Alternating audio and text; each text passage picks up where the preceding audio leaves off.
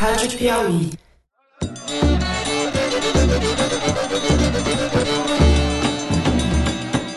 Olá, você está ouvindo o Foro de Teresina. Eu sou Fernando de Barros e Silva, diretor de redação da revista Piauí.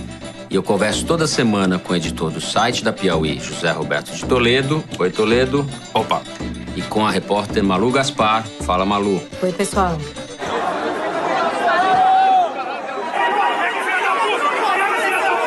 A gente pede desculpas essa semana pelo atraso na publicação do programa, mas a gente foi, como todo mundo, atropelado pelos acontecimentos. O programa já estava pronto, quase indo ao ar, quando na tarde de hoje, quinta-feira, o candidato Jair Bolsonaro sofreu um atentado durante o ato de campanha em Juiz de Fora, Minas Gerais. Diante de um episódio dessa gravidade, muita coisa do que a gente havia discutido ficou ultrapassada e a gente então voltou ao estúdio na noite desta quinta-feira para discutir esse episódio traumático ainda no calor dos acontecimentos. O programa de hoje vai ter apenas dois blocos. O primeiro tratando do atentado a Jair Bolsonaro e o segundo, que foi gravado na quarta-feira pela manhã, que trata da até então mais recente tragédia brasileira. Então a gente viu Caiu tudo! este prédio sendo tomado pelas chamas. Que foi o incêndio que atingiu o Museu Nacional no último domingo.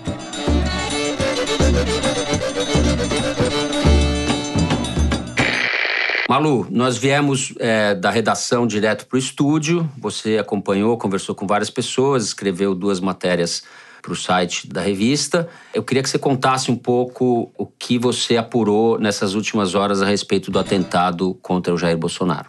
Bom, como toda apuração, assim, no calor dos acontecimentos, ela vai acontecendo aos poucos, né? Uma coisa que você vai pegando um detalhe aqui, outro ali, muita confusão. Algumas pessoas pensam que sabem já as coisas, mas quando você vai verificar, não sabe. É, A gente começou procurando pessoas que pudessem ter alguma relação com os fatos lá. Então, o Bolsonaro era protegido por policiais federais, é uma escolta fornecida pela União, pelo Estado, para todos os candidatos a presidente. E foram os policiais federais que prenderam o agressor. Então, eu comecei ligando para policiais federais que eu conhecia, até que eu localizei o presidente da Federação Nacional dos Policiais Federais, dos agentes da Polícia Federal, que contou que não só tinha colegas lá em Minas Gerais, como ele é mineiro, e conversou com as pessoas que haviam prendido o Adélio de Oliveira, que é a pessoa que deu a facada no Bolsonaro durante lá o ato no centro de Juiz de Fora. E ele disse que na hora da prisão, o sujeito se limitou a dizer que tinha sido ordem de Deus, falava coisas assim meio desconexas e alegou essa razão, que não é uma razão, na verdade, né? É, nada justifica esse ato, Sim. uma coisa como essa. É, Ele foi filiado ao PSOL durante alguns anos, né? E, Isso. e até 2014, né? De 2007, se eu não me engano, até 2014. Isso. Mas também tinha uma página no Facebook onde ele costumava falar mal de políticos de todos os, os matizes, também Elogiar o criticava. Enéas. Elogiava Enéas, criticava a maçonaria, meio dado a teorias conspiratórias, né? Uma Essa, coisa um essa pouco. matéria do. Eu vou chamar de furo, porque foi o que foi essa matéria da Malu, porque ninguém tinha dado essa frase do assassino, ou tentativa, né? O cara Uhum. que tentou assassinar o Bolsonaro até então. E ela foi muito importante porque ela despolitizou o que poderia ser uma discussão falsa sobre uma tentativa de atentado político. Quer dizer, ficou muito caracterizado por essa frase e pelo contexto da história, também isso que você acabou de dizer, da página dele no Facebook, etc., que se tratava de alguém com problemas psicológicos, segundo os próprios policiais federais que o prenderam. Né? Mas talvez Que provavelmente despartidarizou, acredita- talvez, é. né? Despartidarizou. Que tinha sim. razões políticas, ainda que enlouquecido, Sim. porque nada justifica. Só uma pessoa enlouquecida mesmo faria uma coisa dessas, né? No meio de uma multidão, arriscando ser pego. Sim, mas uma- afastou Entendeu? as teorias conspiratórias. É, Porque não os é uma primeiros- coisa organizada, os né? Foi um ato deslocado. tweets e coisas nas redes sociais, fala o petista, tinha um petista que tentou matar o Bolsonaro, etc. Daí isso logo se desfez. Todo tipo de versão e de, de coisa desencontrada. Mas ainda agora tem, né, gente? Vai Sim. ter durante muito tempo, né? Tem gente até agora nas redes sociais que não acredita que o atentado aconteceu. É, mas que isso acha são- que é uma armação. São pessoas é, É, delirantes, então, tem, né? Tão É. loucas quanto o próprio é, agressor, né? Uma Vocês coisa. estão diminuindo a matéria de vocês, mas eu- eu vou de novo Dela, é, matéria dizer da Malu, que é, você- matéria da Malu que foi importante, porque ela marcou quem é o cara. Sim, e isso pôs foi num determinante. trilho, botou pôs num trilho, a narrativa num Depois, lugar é um- é, certo. um depois que a gente fanático- publicou isso, outras pessoas já publicaram que ele chegou na delegacia com uma narrativa desconexa. Sim, o Jornal Então, Nacional é muito parecido com a é um fanático que, de toda forma, age dentro de um ambiente político bastante Não, e a contaminado, né? dele no passado e, ao e a gente vai, vai falar né? logo Sim, adiante sim. sobre os possíveis desdobramentos, repercussões, etc., desse episódio. Mas, Malu, além dessa primeira matéria, você que tinha uma fonte dentro do hospital, acho que podemos falar assim sem te entregar. Uhum. Sim. É, a gente não deve entregar Descobriu fonte, mas- também que Aí descobri que eu tinha uma fonte que estava lá no hospital acompanhando os acontecimentos e começamos a acompanhar o que estava acontecendo com o Bolsonaro, mais ou menos em tempo real, na verdade, né? Houve até uma certa tensão lá no centro cirúrgico, porque alguém que não foi a minha fonte vazou uma foto do Bolsonaro já sendo preparado para a cirurgia. Então, teve muito estresse lá na hora. Os celulares foram revistados, bloquearam o centro cirúrgico. Isso eu contei depois numa matéria que a gente, na verdade, acabou de publicar, né? Contando também da. Segundo furo. O segundo furo do dia. É, contando o que, que o Bolsonaro, como é que o Bolsonaro estava quando chegou. A frase do E o Bolsonaro que, que ele na disse maca. Ao chegar ao hospital? Ele estava muito pálido, abatido, mas calmo, e fez um comentário sobre o agressor, dizendo: esse demônio não sabia sabia dessas fazer essas coisas, nem pegou direito, isso não vai dar nada. Já ali, a caminho do centro cirúrgico e tal. Quase desfalecendo. É, depois ele foi anestesiado e teve a cirurgia, mas tentando mostrar a força, né? Assim como o filho dele, a gente contou também nessa matéria que estava do lado de fora do centro cirúrgico, em pé, sem demonstrar pânico, sem chorar, enquanto os policiais federais choravam. Os é, quatro. é, indignados, é, muito revoltados com o que aconteceu. O filho impassível, o filho Carlos Bolsonaro, que é vereador pelo Rio de Janeiro, que estava com ele lá no, em Juiz de Fora, ficou forte lá, firme o tempo todo. Agora, no momento que a gente está falando, o Bolsonaro está na UTI, sedado, e médicos do Hospital Sírio-Libanês de São Paulo estão indo para Juiz de Fora para conversar com a família, conversar com os médicos e avaliar se é o caso de transferi-lo para São Paulo. De novo, foi importante porque a primeira versão que foi ao ar, inclusive em vários veículos, sobre a cirurgia é que era tudo errado, né? Era uma laparoscopia, era um ferimento leve, Antes superficial. ainda, isso. Ferimento leve superficial. eram meia dúzia de pontos, parecia que ele tinha sofrido um arranhão, né? E essa matéria da Malu, ela narra a gravidade que foi a cirurgia. Então, Foi isso que você está falando, Zé, essa primeira versão que foi divulgada, que circulou, acho que seria uma coisa sem muitos riscos, sem muitas consequências para ele, foi divulgada, inclusive, pelo filho dele na Globo News. É verdade. O Flávio, o deputado Flávio Bolsonaro, Que não tava estava lá. no Rio, É. entrou no ar por telefone ao vivo na Globo News, que foi muito pouco tempo depois, antes até que os candidatos à presidência se pronunciassem, soltassem suas notas, e ele estava bastante tranquilo, falando que a mão de Deus fez com que alguém desviasse da facada e que não era nada grave, pedindo orações e já emendando um discurso político, isso vai nos fortalecer, agora a gente vai ter mais força para ir para a campanha, que também foi uma coisa que o presidente do partido do PSL, o Gustavo Viviano, falou, agora é guerra. Também soltou uma frase A tendência agora é essa. Tem uma coisa que o Flávio Bolsonaro falou, que agora as pessoas estão entendendo contra que a gente está lutando, uma coisa nesse É. nível. Já está acontecendo nas redes sociais uma polarização, um acirramento da discussão. Tem muita gente dizendo que esse fato que a gente relatou, que é simplesmente um fato, de que o preso, o agressor, não estava dizendo coisa com coisa, que isso é uma desculpa para que ele não seja punido, para justamente tirar o caráter político. Mais uma vez, as pessoas querem espancar os fatos. Né? Quando a gente já discutiu aqui sobre o papel do jornalismo, nosso papel é só contar o que acontece. Mas a certo. tendência é esse mesmo, né? Bolsonaro e o grupo do Bolsonaro vão tratar isso como um atentado político, uma coisa muito mais organizada do que de fato foi. E os anti-Bolsonaro, a esquerda em geral, vai tratar como se fosse um. Toledo, você acha que a tendência é que esse episódio fortaleça a candidatura do Bolsonaro? Na maioria dos aspectos, sim, mas tem um porém. A maioria dos aspectos, por quê? A Bolsa de Valores, imediatamente, numa atitude típica do mercado financeiro, começou a subir assim que saiu a notícia do atentado, com o raciocínio de que isso ia fortalecer a candidatura do Bolsonaro, o que era bom para o mercado, porque essa altura do campeonato, com Haddad crescendo, é melhor ter um candidato para o mercado, com Paulo Guedes, etc.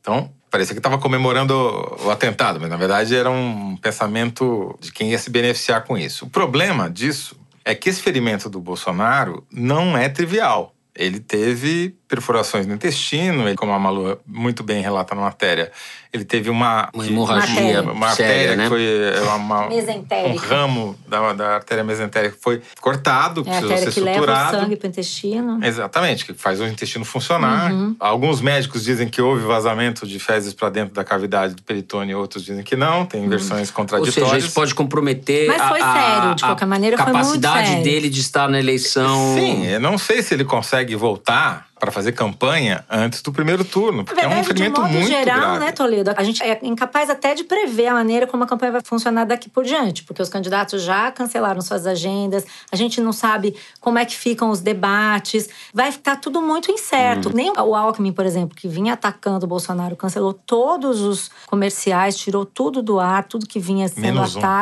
Menos não. um. Na- Escapou, na- né? Escapou um na Ah, propaganda do horário entendi. do último. Mas, é, mas até Agora- amanhã vai retirar, quer dizer, ficou um clima. Ninguém mais sabe, ninguém sabe lidar com essa O que a situação. gente né? acho que pode afirmar é que esse episódio já marca uma deterioração. É um, é um, Um sintoma. Já é um começou, né? evento histórico, assim, estou falando histórico no sentido de que é um marco na campanha e um marco da história política recente do país, sem dúvida nenhuma. Marco terrível. né? É, e ele sinaliza uma deterioração aí das, É, das condições Bolsonaro- da campanha, porque isso autoriza ou incentiva ou estimula, que seja, Os que as né? pessoas percam o juízo, né? E, É, vamos e lembrar a que- gente já vinha numa escalada de coisas. É bom não esquecer o atentado contra a caravana do Lula, que também teve características semelhantes no sentido de que eram amadores ou pessoas isoladas, né? Sim. Aqueles dois eram né? tiros, aparentemente, quem foram aparentemente, esses. eram dois tiros ali de uma espingarda, um negócio velho, tal. Os caras atiraram na lataria. É muito grave. Não tão felizmente. grave quanto esse, porque Sim, esse era esse uma coisa acertou. destinada à figura. Né? Esse A acertou. pessoa Foi direto e pessoal, né? Intransferível. Totalmente. O outro só não é tão grave porque não acertou ninguém também. Exatamente. Porque se acertasse seria. E seria meio aleatório, porque o cara atirou Sim. no ônibus. E não, verdade, o né? Lula não, tá- não tava no ônibus. Né? Tava em outro E. É, tava em outro ônibus. De qualquer forma, isso põe a campanha num trilho aí muito preocupante, acho eu. Não sei se o Bolsonaro vai se beneficiar, mas ele Eu, eu pode... chutaria que sim, Fernando, pelo seguinte: toda vez que um candidato tem uma exposição do tamanho que ele teve hoje, e ele bateu praticamente todos os recordes de internet dessa campanha, com certeza precisamos checar as Posição na anteriores. condição de vítima que ele de fato foi hoje. Sim, mas É. sempre que isso acontece, acaba tendo um reflexo na intenção de voto. Porque mais pessoas ficam sabendo que existe aquela candidatura, de alguma maneira vão se solidarizar, afinal de contas ele é a vítima da história. Então, não me surpreenderia se a candidatura do Bolsonaro desse um salto nas próximas pesquisas. E a gente já vai ter pesquisa na segunda-feira, já tem um Datafolha Com campo registrado. feito quando esse Datafolha? Datafolha, em geral, faz o campo em dois dias. É, Sábado e domingo, então. Depende, se ela for divulgada na segunda-feira à noite, pode, Pode ser que ser o campo seja no domingo e na é. segunda. Sim. Eu acho que a tendência deles é retardar o campo, porque justamente para deixar poder amadurecer, pegar uma, um efeito mais concreto dessa as situação. pessoas comentarem ó, mais a coisa. Às vezes não dá, às vezes você tem que fazer um pedaço do campo antes, porque não dá tempo de você cumprir todas as. Mas enfim, eu acho que o Datafolha já vai acelerar, vai mostrar um cenário, digamos, o passo seguinte à pesquisa do Ibope que saiu eh, na quarta-feira à noite, né? Que mostrava uma polarização, uma tendência, ainda uma tendência inicial de polarização, porque mostrava o Haddad crescendo ainda pouco, se a gente levar em conta o Com número absoluto. 6%, mas saindo de 2 para 4 2, para 4, 6. 6, quer Não, dizer, e ainda uma tinha uma presença importante de Ciro e Marina, que não eram nada, estavam o, o Ciro, acima, sim, o. Ciro deu uma, Subindo. uma oscilada É. para cima, a Marina estável.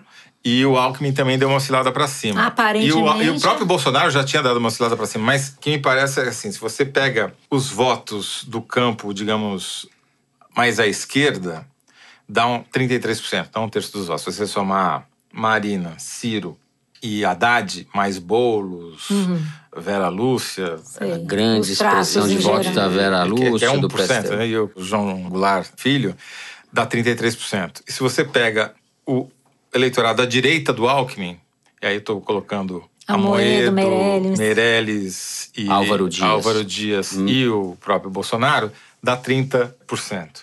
Então, o campo para onde o Alckmin pode crescer diminuiu. Diminuiu. Ele tem o laguinho onde ele pode É, pescar, ficou mais. Não, e mesmo assim, a Leiam, dele leiam de a coluna do Toledo no site da Piauí, Isso. onde isso está muito bem explicado. É Não, e tem uma ótima coluna. Eu, eu ótima- diria o seguinte, se for resumindo uma frase, eu acho é sempre a gente corre o risco de ter que comer o microfone Sim. depois, porque isso tudo fica gravado. Mas eu acho que esse atentado praticamente coloca o Bolsonaro no segundo turno. A tendência é essa. Ele já é praticamente difícil. já tava, estava né? Não era- praticamente, mas isso reforça a tendência. Então você tem aí uma disputa de vários candidatos pela outra vaga. E né? isso pode mudar estratégias, né? Não, é o que eu ia comentar aqui. O Alckmin, por exemplo, não pode mais bater no Bolsonaro. Então, Pelo menos por enquanto. É. Então você tem um candidato que é líder, isolado, já que o Lula saiu da disputa, tá certo?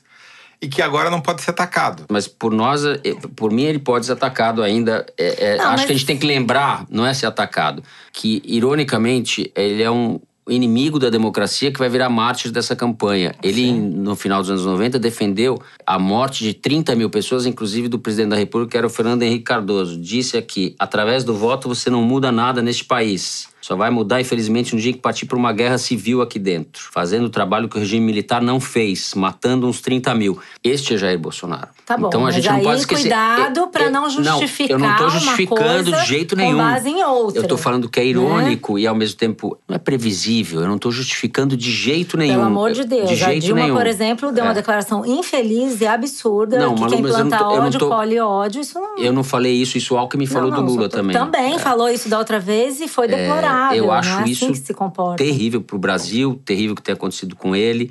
Não desejaria isso para ninguém, mas o Bolsonaro é isso e ele mobiliza esse tipo de sentimento nas pessoas que ou em parte das pessoas que estão apoiando a candidatura dele. Então isso é, Não, e assim também. cria uma um- perspectiva muito ruim.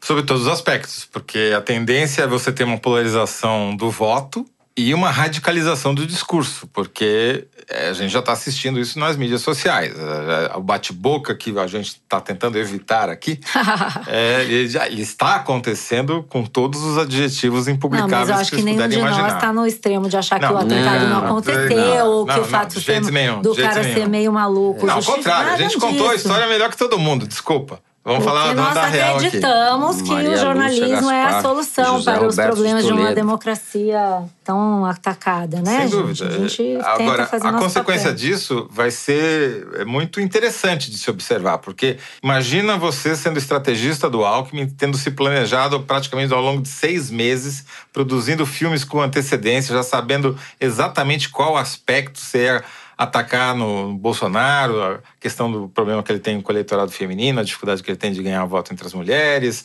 a questão da violência, etc. E daí, de repente, do dia para noite, você tem, tem que colocar todos esses filmes na geladeira e sabe-se lá quando você vai conseguir tirar de lá. Sim. Até a coisa da intolerância política meio que se, Né? se foi, né? A intolerância, ele é vítima agora. Ele foi vítima. E o fato do sujeito ter sido filiado ao pessoal por tanto tempo alimenta, né? Ele não fez isso motivado por nenhuma ordem superior, a não ser, como ele mesmo diz, de Deus, mas. Aliás, depois desse cara e do Cabo Daciolo, que obviamente não vamos comparar, mas vamos comparar, eu fico me perguntando qual que é o critério de filiação do PSOL, né? É, o pessoal andou meio boa perdido observação. aí, né? Bom, com isso a gente conclui esse bloco e vocês ficam agora com o bloco que a gente gravou na quarta-feira pela manhã a respeito do incêndio do Museu Nacional no último domingo.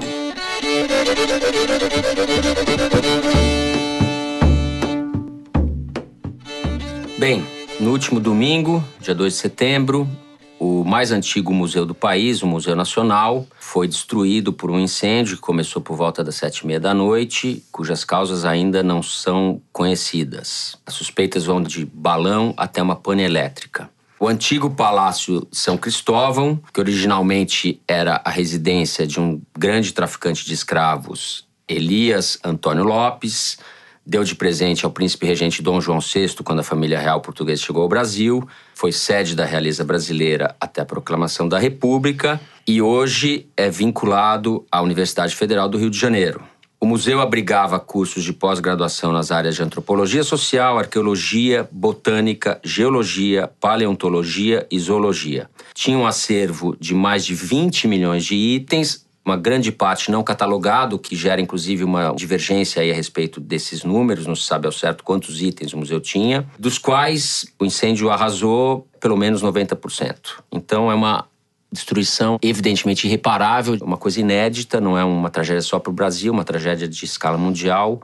O assunto foi capa do New York Times. A gente tem visto nesses dias que se seguiram a tragédia declarações misto de hipocrisia, batatadas e platitudes de políticos, uma justa revolta das pessoas, manifestação em frente ao museu no dia seguinte à tragédia. Malu, o que dá para falar a respeito de responsabilidades neste momento? Bom, só um comentário anterior sobre essa questão que você falou das batatadas e das platitudes. É, acho que mais triste ainda, ou tão triste quanto a tragédia toda do museu, é a gente ver que depois que uma coisa dessa acontece, tudo que os políticos têm para falar são manifestações de oportunismo. Ah, se tivesse, não tivesse o teto de gastos, é, o museu estava de pé. Se a Dilma não tivesse caído, o museu estava de pé. Fica um discurso oportunístico, né? Vem todo mundo, em vez das pessoas se preocuparem de fato com o que importa, que é quem são os responsáveis por esse crime e como impedir que novas tragédias como essa aconteçam, em vez das pessoas se tocarem, vem todo mundo fazer o seu discurso oportunista, o seu comercial. A parte disso, o que a gente viu nos dias seguintes ao incêndio foram números que mostram que, embora realmente o teto de gastos, os cortes no governo Temer tenham diminuído os investimentos no Brasil, no caso específico do Museu Nacional, o que aconteceu foi uma redução no investimento por parte da UFRJ. Né? Os dados mostram que entre 2014 e 2018, a UFRJ teve um aumento nas verbas recebidas pelo governo federal de 2,6 bilhões de reais para 3,1 bilhões de reais. Então, houve um aumento nas verbas e houve, ao mesmo tempo, uma redução dizer, no investimento. Esse repasse federal para a Universidade Federal do Rio de Janeiro, o dinheiro é, é, gerido pela própria universidade. A divisão Exatamente. interna desse dinheiro, uma boa parte desse dinheiro é gasto com custeio. Tem muita, muito de... dinheiro que não. tem que ser gasto com o pessoal. Com o pessoal. Né? Mas o custeio não aumentou. Eu tenho aqui uma tabela que mostra isso. O que de fato foi reduzido de forma dramática foram os investimentos que a universidade fez não só no museu, como em todas as outras instalações que eles têm. E a UFRJ tem um histórico ruim quanto à preservação do seu patrimônio. A gente pode lembrar que o Canecão, que é um edifício importante, é um marco do Rio de Janeiro, está oito anos abandonado. E a direção da UFRJ não consegue decidir se faz uma concessão, se reforma o Canecão, se faz o quê. Foram seis incêndios em edifícios da UFRJ desde 2011. Existe um descaso geral? Existe. É fato que ninguém liga para a cultura no Brasil? É fato. A gente viu que os programas eleitorais mostram que dois candidatos só têm a cultura no seu programa. Um é a Marina, o outro é o Haddad. O resto ninguém liga para isso mesmo. É fato. Agora vamos olhar para o caso específico. O Museu Nacional estava abandonado já há muito tempo. Tem notícias de 2004, uma visita do secretário de Energia do Estado, o Wagner Victor, foi ao museu, falou isso aqui vai pegar fogo a qualquer momento. Então, assim, a hora que a tragédia acontece, a culpa é do governo. Tá bom, mas isso não resolve o problema.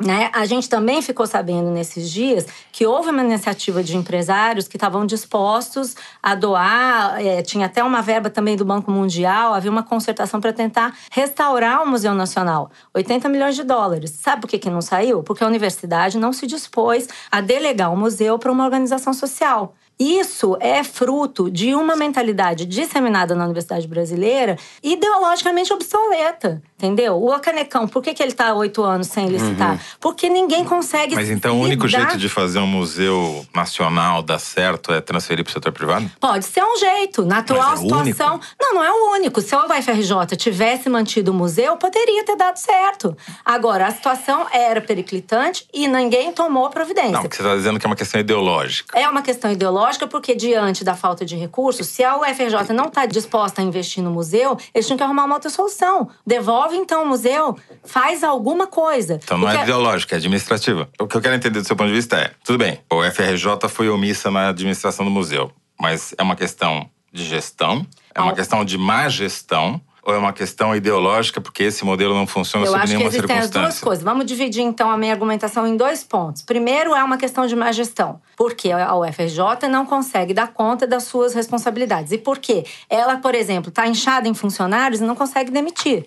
Entendeu? Existe uma possibilidade de você tornar a coisa eficiente. Mas até lembrando aqui de um argumento que o Hélio Gaspari usou, eu acho que é essa mentalidade que vigora na Universidade Brasileira. Você cria museu para criar cargo. E depois você não está nem aí para as responsabilidades que você tem com esse museu. Se você tem que cortar gasto e você tem uma, uma universidade inchada, então corta gasto, melhora a gestão é uma gestão obsoleta, a forma de ver a universidade obsoleta, que tem a ver com ideologia. Por outro lado, mais recentemente, houve iniciativas de tentar resolver esse problema do museu e do patrimônio histórico da UFRJ de uma forma possível, eu não advogo que todo museu tem que ser dado para iniciativa privada, mas eu acho que, diante desse caso, o que veio à tona é uma total incompreensão do que, que significa o museu e de como lidar com esse é, assunto. Eu só acho perigoso, do mesmo jeito que a gente tirar conclusões precipitadas sobre quem foi o culpado, já ficar apontando o dedo para o Temer, ficar apontando o dedo para Dilma, ficar apontando o dedo para o Sérgio Saleitão, ministro da Cultura, etc, etc, ou para os reitores e todo o staff da UFRJ a gente, a partir deste caso, chegar à conclusão de que tudo tem que ser OS, tudo tem que ser organização não, não social. Não, acho isso. Não, não, acho isso. Sim, por isso que eu estava é. te perguntando. Uhum. Que eu acho que quando a gente fala que é um problema ideológico, naturalmente você já divide o campo em dois. Esse caso, ele ainda está muito no começo para a gente entender é, as reais repercussões. É um negócio que vem de 200 anos de história, museu mais antigo do Brasil. Sim, é verdade. É, você teve um é, monte é. de museu de OS particular que ganhou muito mais espaço do que um museu que tem um acervo fantástico. Museus que não têm acervo, tipo o Mar. Tipo, Sim, o Museu mas da Manhã. aí que vem a questão da responsabilidade. O mar é da prefeitura. A prefeitura foi lá e botou o mar para funcionar. Poderia ter havido, talvez, uma negociação entre a prefeitura e a FRJ? Teria sido super bem-vinda. A questão é que o que a gente está vendo é que a universidade está fechada para soluções que não tenham a ver com a própria universidade. O Canecão é um exemplo disso. Há oito anos eles estão prometendo um edital para resolver Estamos o problema totalmente do de Canecão. acordo. É um problema de gestão. E eu, é e um tô problema... falando da questão ideológica porque esse é o obstáculo nesse momento. Se a universidade gerenciasse o museu, o museu fosse um sucesso por conta da própria universidade, tudo bem. A minha questão com esse negócio é prática. E o que está visível nesse caso é que houve sim um filtro. Ah, então não vamos dar para essa, então não vamos receber o dinheiro, então o museu queimou. E agora? Só para acrescentar, dar um exemplo de fator de complicação. Na segunda-feira eu estava em São Paulo, na Procuradoria-Geral da República, por causa de outros assuntos. Não, não que eu esteja sendo Sei, investigado, sei, mas sei. enfim. É, e o, a conversa entre os procuradores, todos como nós indignados, é de que uma das razões de o museu estar com fiação exposta há anos, coisa documentada até para o jornal, que é sempre o último a chegar, nós, nós jornalistas, os Fala últimos a assim, chegar, de nós é, até nós sabíamos disso, é que os bombeiros e o IFAM, ou seja, quem está preocupado com a situação de Não segurança imediata e quem está preocupado com a segurança do patrimônio não chegavam a um acordo de um protocolo para como botar o Sim, fio não na parede. tinha água nos hidrantes quando. Pois é. esse Ai. episódio é muito sintomático de uma certa brutalidade brasileira, eu acho, da nossa incapacidade de cuidar das coisas mais essenciais, O sabe? museu É fez muito- 200 anos e não foi o presidente da República, não foi nem o ministro da Cultura na festa. Bom, depois que a tragédia está feita, a gente fica sem nem saber o que falar, criticando o oportunismo dos políticos, etc. Como é que isso acontece? Como é que E chegamos nesse muito ponto? tempo na isso nossa é uma, cara, uma né? omissão que tem muitas camadas, é uma cadeia de omissões muito grande, entendeu? É, E que pega os administradores diretos, E tem que, que são pessoas ligadas à esquerda também. Uhum. e comprometidas com a cultura, mas que se omitiram sim. Pega a questão de um governo que é totalmente insensível e inimigo da cultura, como é o governo Michel Temer. Na véspera. Esse patético desse Sérgio Saleitão falando que a cultura brasileira está de luto. é Na uma coisa. véspera do incêndio, o Ministério da Cultura trocou o responsável pelos museus, dizendo que o cara tinha feito uma excelente gestão. É, é um escárnio. Tem reportagem que a gente deu na Piauí, feita pela Camila Zarur, que estava lá e flagrou os índios cientistas pulando a cerca da Quinta Boa Vista para tentar chegar no museu em chamas para salvar a salvar sua memória- pesquisa. É. Que é a memória do. Quer dizer, daí a frase do cara é inacreditável. que é- É como se a gente tivesse sido extinto pela De segunda novo. vez. Todo mundo falou do Bendengó. Graças a Deus, obviamente, O meteorito. não ia Bom, ser pelo menos consumido pelo fogo, meteorito né? Ele tinha sobrevivido Prova a a coisa pior. autenticidade do meteorito. O Brasil não conseguiu destruir o meteorito Meteorito. ainda. Ainda. Ainda. Ainda. Mas a Luzia, um fóssil de mais de 11 mil anos, que sobreviveu contra tudo e contra Não todos, não sobreviveu ao conseguiu Brasil. sobreviver à administração pública. É demais. Até o, a gente estava lendo aqui na produção antes do programa a entrevista do Eduardo Viveiros de Castro, onde tem uma frase que eu acho espetacular que define a situação. Eduardo Viveiros de Castro, o mais renomado antropólogo brasileiro. Nós fizemos um perfil espetacular dele Sim. que está aberto no site, né? Agora nessa semana, né? E ele disse assim: governar é criar desertos, desertos de cultura. No Brasil. No Brasil, governar é criar desertos. E até ele defende que o prédio devia ficar ali em ruínas, um Isso monumento a essa incapacidade, né, da Uma sociedade espécie de brasileira. memorial, não, é, não de lidar, não é nem a sociedade, o governo, a administração pública, a gestão das nossas coisas, né? Bom, não cuidamos das coisas comezinhas, não cuidamos das coisas importantes.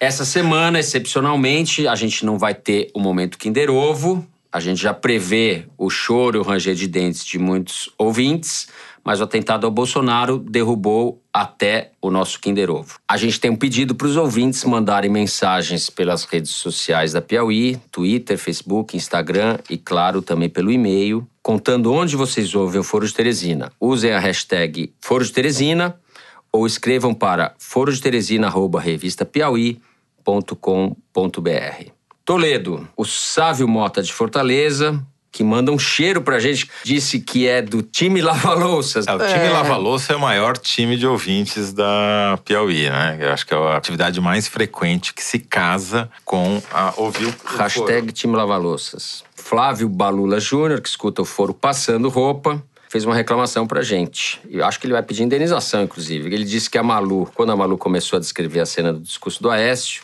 o cachorro passando atrás, ele gargalhou tanto que esqueceu o ferro na tábua. Mandou uma foto aqui da tábua de passar Ai, roupa Flávio, queimada. Desculpa. Pede indenização pra Malu. Vou te mandar uma. Flávia, vou comprar na Casas Bahia uma tábua mandar- de passar e mandar pra sua casa, meu filho. Me manda seu endereço aí que a gente te Ó, reembolsa. O, o Luiz Mitsoko nos botou no nosso devido lugar. Ele disse que teve o seguinte diálogo com a mãe dele. Minha mãe. O que que é esse foro de Teresina que você tanto fala? E ele. Um podcast de política. Mas quem tá lá? É intelectual? Não, são os jornalistas. Entendeu tudo, Muito sacou bom. tudo. Ai, meu o Deus. Luiz Andrade, que mora em Manaus, disse que houve o foro nos intervalos de trabalho entre uma revisão de texto e outra. O Guilherme Cabral, estudante de Direito de Florianópolis, houve a gente durante o estágio na Procuradoria-Geral do Estado. O xará dele, Guilherme Sintra, disse que o foro é o ponto alto das quintas-feiras dele. Precisa melhorar sua quinta-feira aí, Guilherme Sintra. ele disse que é ideal para ouvir na corridinha no parque após o trabalho. E que se ele não tivesse cometido neticídio, ele saiu do Facebook e do Twitter há dois anos, ele jura que criavam os bots para colocar o foro nos trending topics. Ô, cara, faça isso, volta. cara. A gente tá precisando dessa ajuda. Descometa o seu neticídio. Quem, quem ele é quem disse que, pode queria ver se o Toledo iria identificar a estratégia fake dele, Toledo. Ah, Essa é pra você. sacanagem. O, o Wolverebes, eu tô. Ou a Wolverebes, eu não sei. Me deixou um pouco preocupado, porque ela. Toledo tá preocupado. Diz aqui a Toledo mensagem. é eu não um sei se é homem ou se é mulher, tá sabendo dizer assim. Eu e meu boy estamos de férias na Bahia. Tudo demais. Sol, praia. E o programa especial da noite foi ouvir o podcast Ah, Foro de Deus do Teresina. céu. Não, vai E pro depois a gente Piauí. tem romance. Cara, tem nada menos romance do que esse foro. Desculpa. Não é, porque eles sentem o amor que existe A entre gente é nós, muito tá? sexual mesmo. É um programa sensual. Tem alguns palavrões que talvez definam o que a gente faz, mas não sei se romance Não, é a não, não, hashtag é que mais a gente adequada. faz isso aqui com muito amor, entendeu? Ah, é tá isso. Certo, tá certo. Ó, ainda tem o Theo Mota, que é estudante de física em Adelaide, na Austrália. Ele disse que o Foro de Teresina, para ele, é sexta-feira, por causa do fuso horário, e diz que debate cada tópico em conversas por videoconferência com o colega dele, Ricardo Almeida, que mora em Heidelberg, na Alemanha. É a internacionalização do foro definitiva. É o Foro Chocada. Internacional de Teresina. Então, Mota diz assim: se não bastasse o show de bom jornalismo, o programa vem com o bônus que é a voz da Malu Gaspar, que Oh. lembra muito a voz da grande Elisete Cardoso. Caraca! Arrasei! Arrasei! Você sabe que meu sonho era ser cantora de boate, né? É absolutamente impossível, Malu, dados os meus, meus no dotes não próximo alcançam. Foro Mota. de Teresina, você vai treinar e você vai cantar uma música da Elisete Cara, aqui, né, não cara? tem a menor condição, coitado de Então, mim. Mota, você não percebeu que a voz de trovão do Toledo também, que parece o nosso Tim Maia. Nosso Tim Maia do jornalismo. Gente, Bom. depois dessa, hein? Arrasei, gente, tô demais. Depois dessa, Com a Malu bola cheia. Elis- Malu Elisete. Uau. Foro de Teresina fica por aqui. E você já sabe, quinta-feira, às 5 da tarde, é nós no site da Piauí. Você ouve a gente no seu tocador de podcast preferido ou no YouTube, só em áudio. O Foro de Teresina é dirigido pela Paula Scarpim, com produção da Luísa Miguez, do Luigi Maza e da Mari Faria. A gente grava no estúdio da Rádio Batuta, no Instituto Moreira Salles. A edição é do Felipe de Castro e a finalização e mixagem é do João Jabassi. Nossa música tema é composta e executada pelos piauenses Vânia Salles e Beto Boreno. Eu sou Fernando de Barros e Silva. Meus companheiros de conversa são a Malu Gaspar e o José Roberto de Toledo. Tchau, pessoal. Até a próxima. É nós. É nós, até a semana que vem.